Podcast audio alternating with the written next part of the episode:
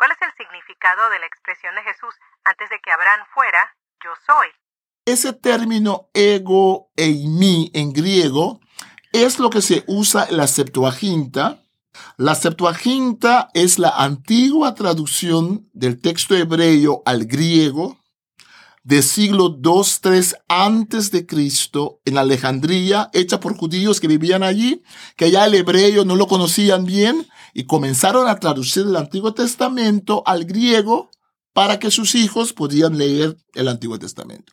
En ese texto, cuando Moisés habla con Dios en Éxodo 3, 14 a 16, y le pregunta a Dios quién eres, allí viene el nombre sagrado, Yahweh, Jehová, como se quiere traducir, ese nombre en hebreo dice Dios, eh, yo soy el quien soy o yo seré el, quien seré. Ese, es, ese término en griego es ego eimi. Nosotros no lo entendemos bien porque nosotros no tenemos esa historia, esa afinidad con esas palabras, pero ellos sí lo entienden. Ellos sí lo entienden. Ellos entienden que cuando Jesús dice yo soy, eso se refiere al nombre de Dios. Un libro escrito hace miles de años en diferentes culturas y países con un mensaje para hoy. Para vivirlo, necesitas entenderlo. Explora la Biblia, la primera Biblia de estudio en audio que te ayudará a profundizar más en la palabra de Dios. Expertos biblistas explican los aspectos históricos y culturales que facilitan la comprensión del texto. Explora la Biblia Saludos, hola, ¿qué tal? Estamos en otro episodio de Explora la Biblia. Les habla Lloyd Ortiz, directora del Servicio de Publicaciones en Español para los países de habla hispanas. Y una vez más me acompaña el doctor Marlon Winnet, traductor bíblico, y estamos explorando el Evangelio según San Juan. Leemos de la Reina Valera Contemporánea. Vamos a iniciar con el capítulo 8. Y aquí el doctor Marlon Winnes nos tiene un acotamiento muy interesante. Vemos que del capítulo 7 hasta el 9 es como una unidad temática, lo habíamos mencionado en el episodio anterior. Pero en este punto, el capítulo 8 comienza con una historia que interrumpe precisamente esa narrativa que se trae eh, hablando de la luz, de la vida eterna y demás. Esta historia es lo que se conoce comúnmente como la mujer tomada en adulterio o la mujer adúltera. ¿Hay algo que usted nos quiere mencionar sobre esto en particular?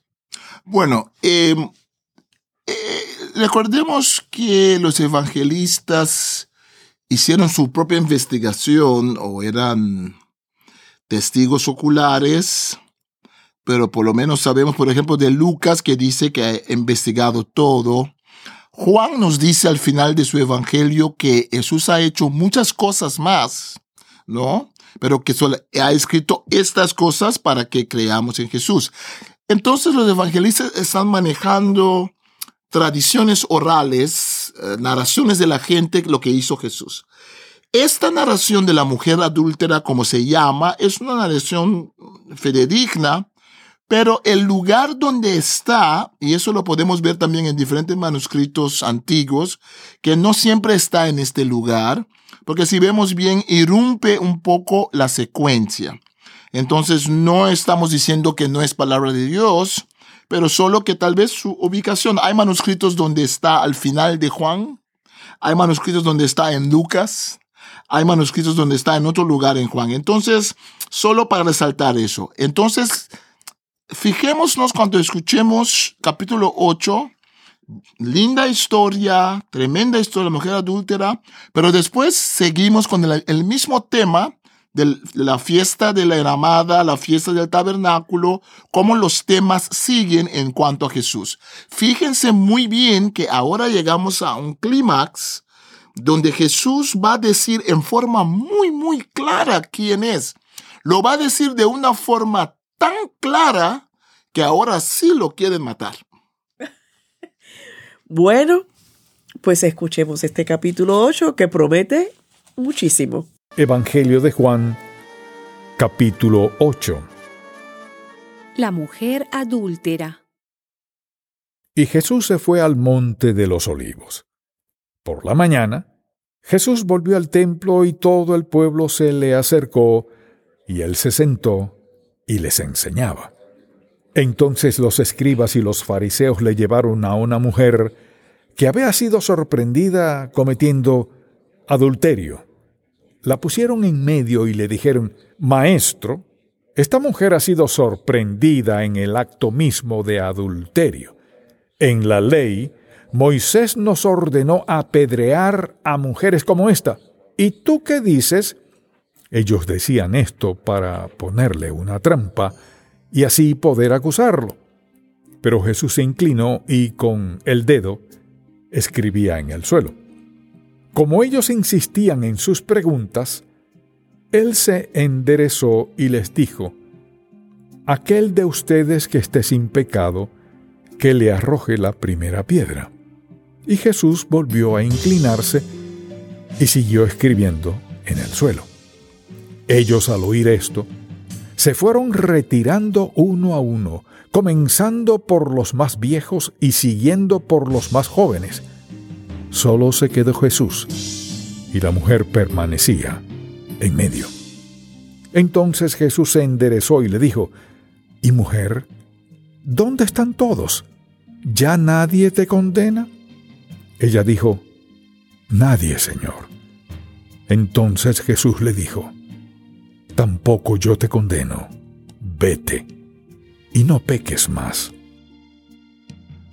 Jesús, la luz del mundo. En otra ocasión Jesús dijo, Yo soy la luz del mundo, el que me sigue no andará en tinieblas, sino que tendrá la luz de la vida. Entonces los fariseos le dijeron, Tú das testimonio acerca de ti mismo, tu testimonio no es verdadero.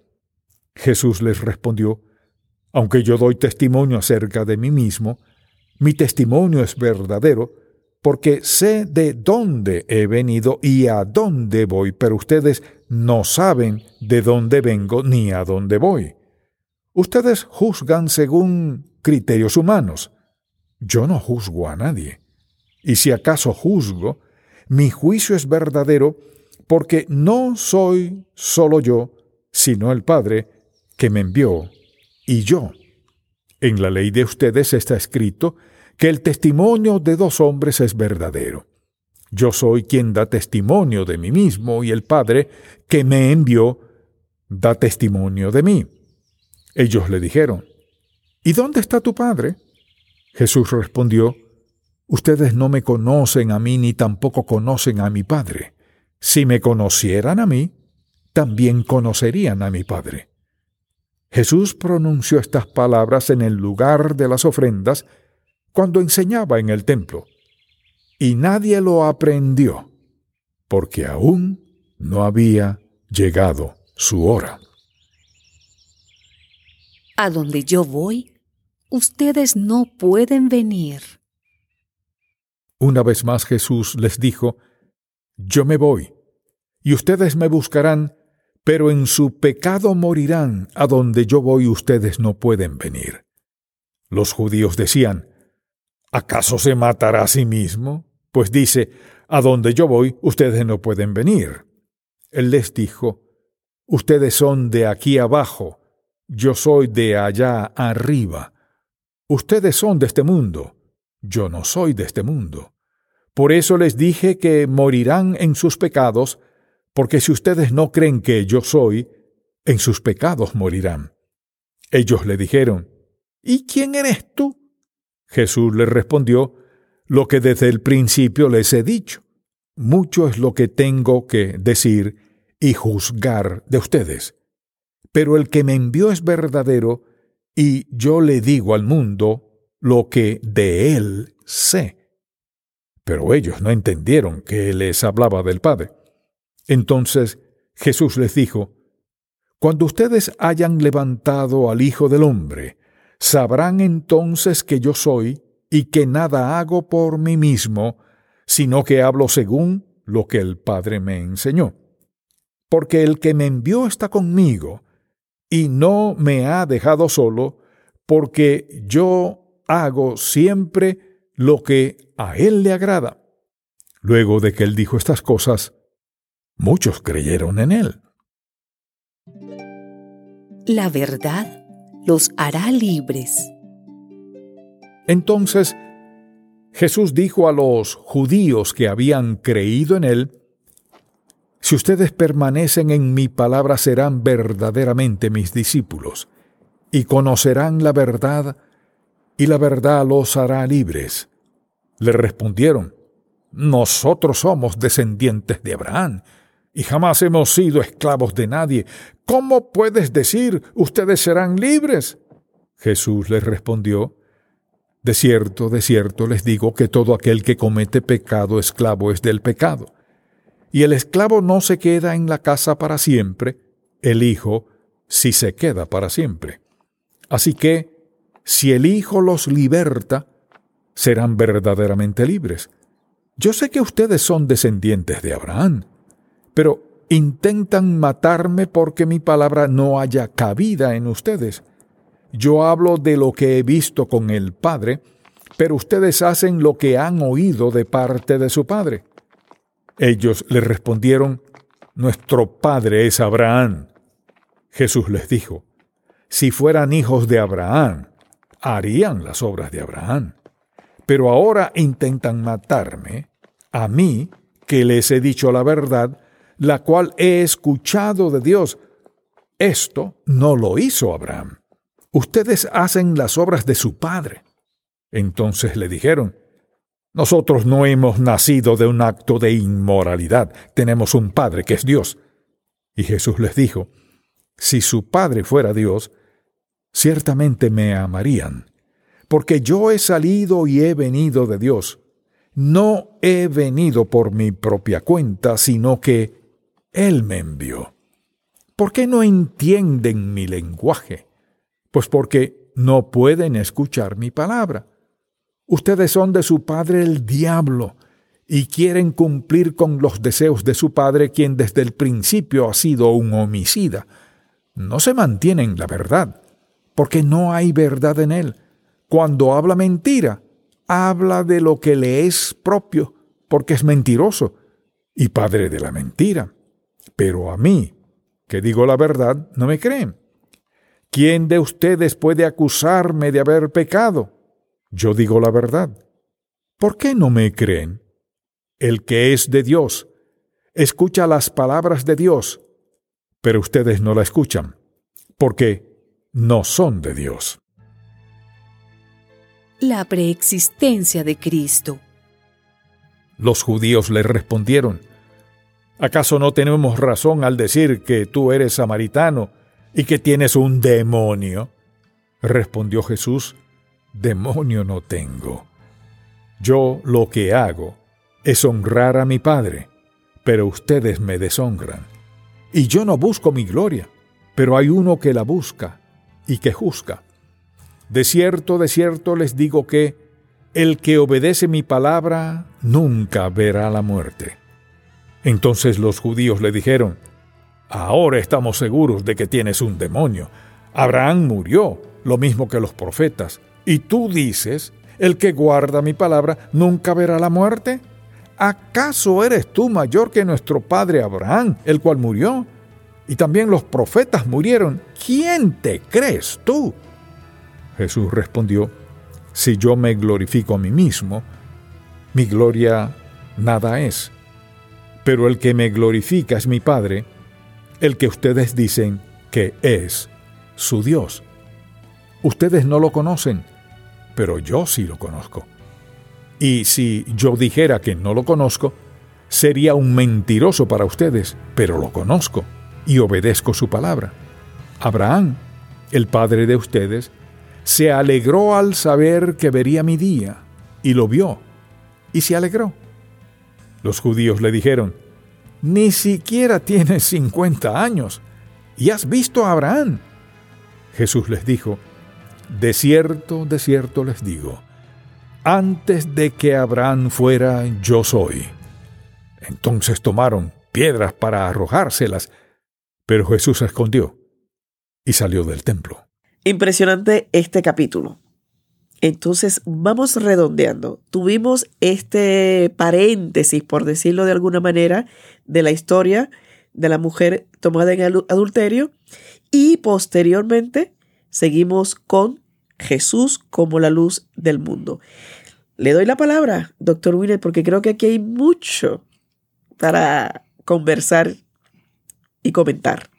Sí. Bueno, la historia de la mujer adúltera es una de las historias más gráficas y tal vez una de las más impactantes también del Evangelio de Juan, como en la mujer samaritana. Otra vez vemos aquí cómo Jesús visibiliza a la mujer. En este caso, la mujer era muy visible como pecadora para la élite la élite trae a la mujer, no traen al, sinvergüenza del hombre que estaba con ella, solamente la mujer. Exacto. Entonces Jesús, es una cosa, si Jesús dice, está bien, ahora está pasando, ellos están viendo si Jesús va a condenar el pecado o no. Entonces es o condenar el pecado y condenar a la mujer, piensan ellos, o Jesús queda mal. Pero Jesús, como siempre, tiene la sabiduría de decir que el pecado es pecado. Pero ustedes también tienen pecado, ¿no? Y hay manuscritos, manuscritos tardíos, donde se dice que Jesús, cuando escribe eh, eh, eh, en el suelo, está escribiendo los pecados de los fariseos que están allí, ¿no? Entonces, no, no, no es parte del texto, pero hay manuscritos donde los monjes han puesto eso. Entonces Jesús dice, ustedes están en la misma condición que esa mujer. La ley de Moisés trae consigo una categorización de pecado. Los fariseos, en su forma de pensar, consideran ciertos pecados de ser peores que otros. Jesús dice, en realidad, esta mujer está en la misma condición que ustedes.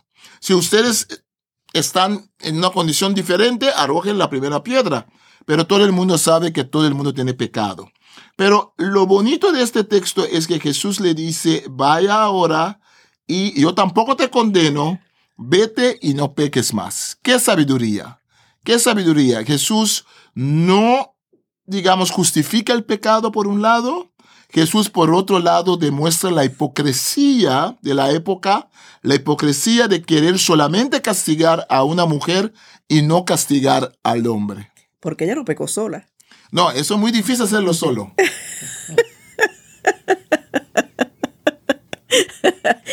me imagino que según iba escribiendo, si es que es cierto, ¿no? Que, escribía los pecados cada quien como que, ups, ese me tocó a mí. Y es lo que hace que cada quien se mueva y decida no hacer porque, pues, Ahí Jesús establece que no hay categoría de pecado. No hay pecado chiquito ni grande. Ni grande. Es pecado. Jesús pone un espejo delante de ellos y dice, bueno, ustedes arrojen entonces. Entonces, eso es el paréntesis. Paréntesis lo decimos con respecto, paréntesis narrativo, ¿no? Es como una historia muy importante que muchos manuscritos ponen acá, otros manuscritos lo ponen en otro lugar. Ahora vamos a seguir ahora con nuestro texto que es la historia de Jesús en el templo hablando durante la fiesta, esa fiesta importante que es la fiesta del tabernáculo, donde había también todo el tema de la luz. Durante esa fiesta la gente subía en una procesión con antorchas y habían también eh, eh, rabinos que hacían malabarismos eh, con las antorchas y era una fiesta muy popular, una fiesta muy alegre también.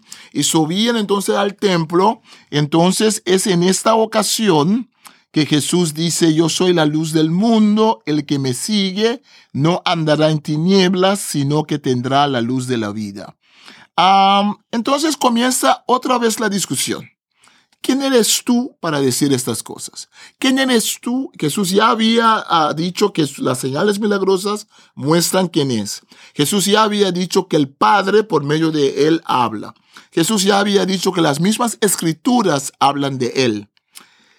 Pero sigue, sigue el tema y Jesús entra en el tema con ellos.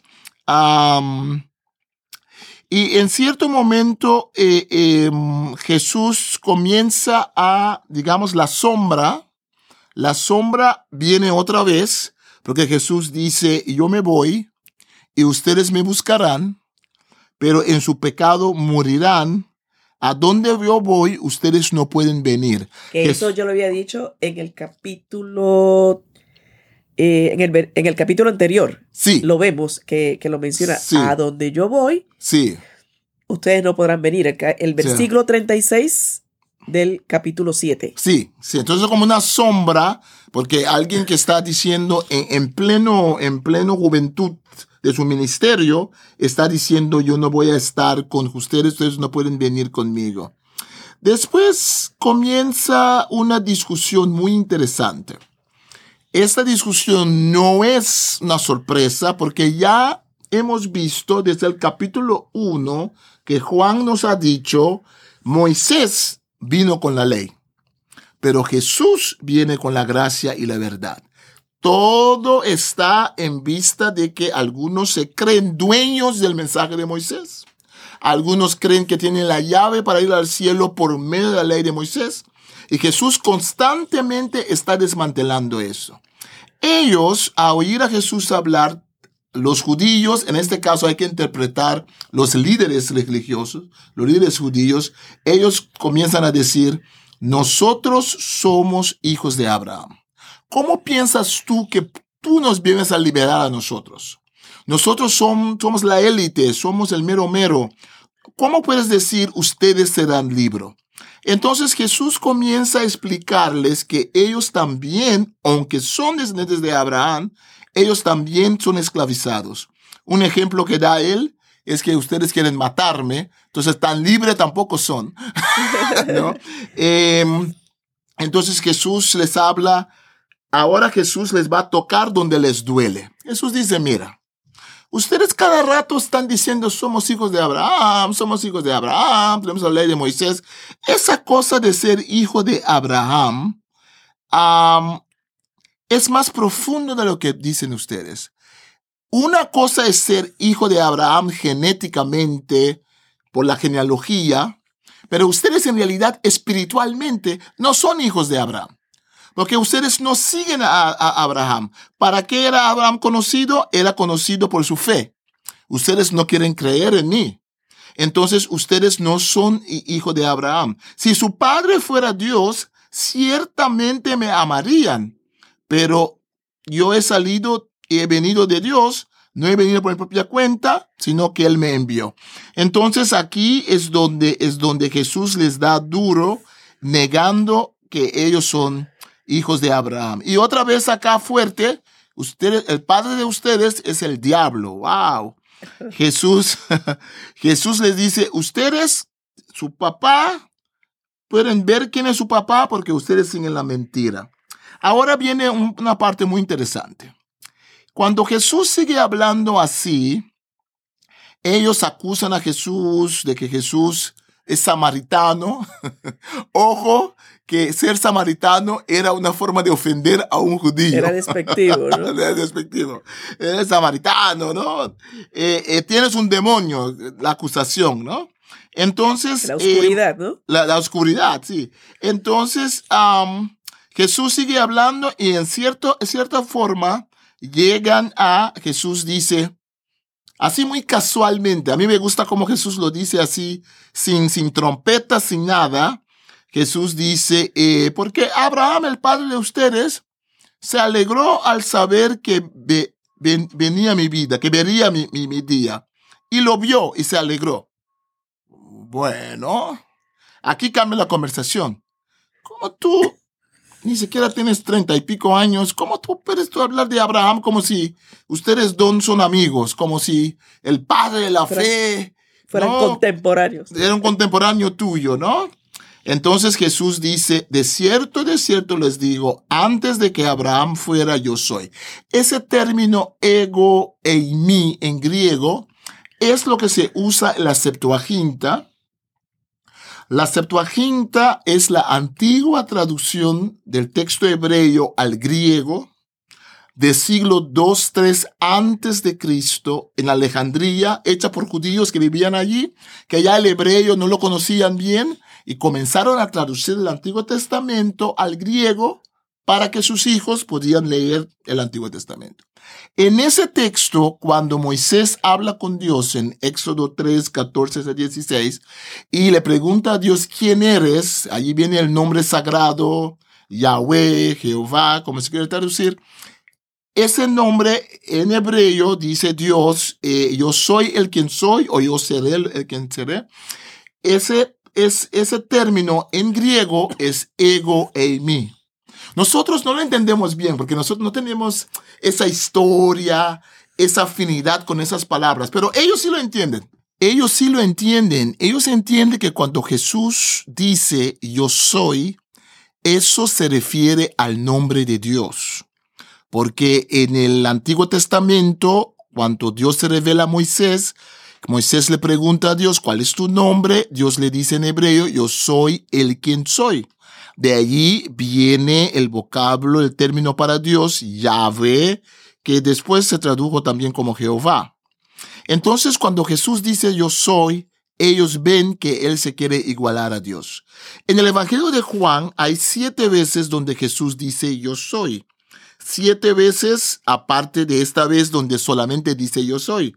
Él ha dicho en Juan 6:35, yo soy el pan que da vida. Él va a decir en el capítulo 8, en este capítulo 8, Él dice, yo soy la luz del mundo. Después en el capítulo 10 va a decir Jesús, yo soy la puerta de donde ah, pueden pasar las ovejas. Va a decir, yo soy el buen pastor en el capítulo 10 también. En el capítulo 11, yo soy la resurrección y la vida. En el capítulo 14 dice Jesús, yo soy el camino, la verdad y la vida. Y por último, en el capítulo 15 dice Jesús, yo soy la vid. Entonces, estas expresiones de yo soy son, tienen un, un vínculo con el nombre de Dios. Pero aquí en este capítulo, cuando dice yo soy, se vincula directamente con Dios el Padre. Muy interesante eso que acaba de decir, porque se podría interpretar cuando dice, pero Jesús se escondió, que fue por cobardía. No, es que su hora no había llegado. Sí, su hora no ha llegado. Así concluimos el capítulo 8 del Evangelio según San Juan en Explora la Biblia. La primera Biblia de estudio en audio con el texto de la Reina Valera contemporánea. Muchas gracias por escucharnos y tenemos una cita para el próximo episodio.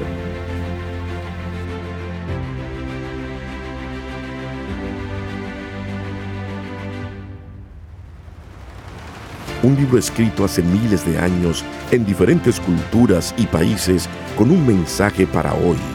Para vivirlo, necesitas entenderlo.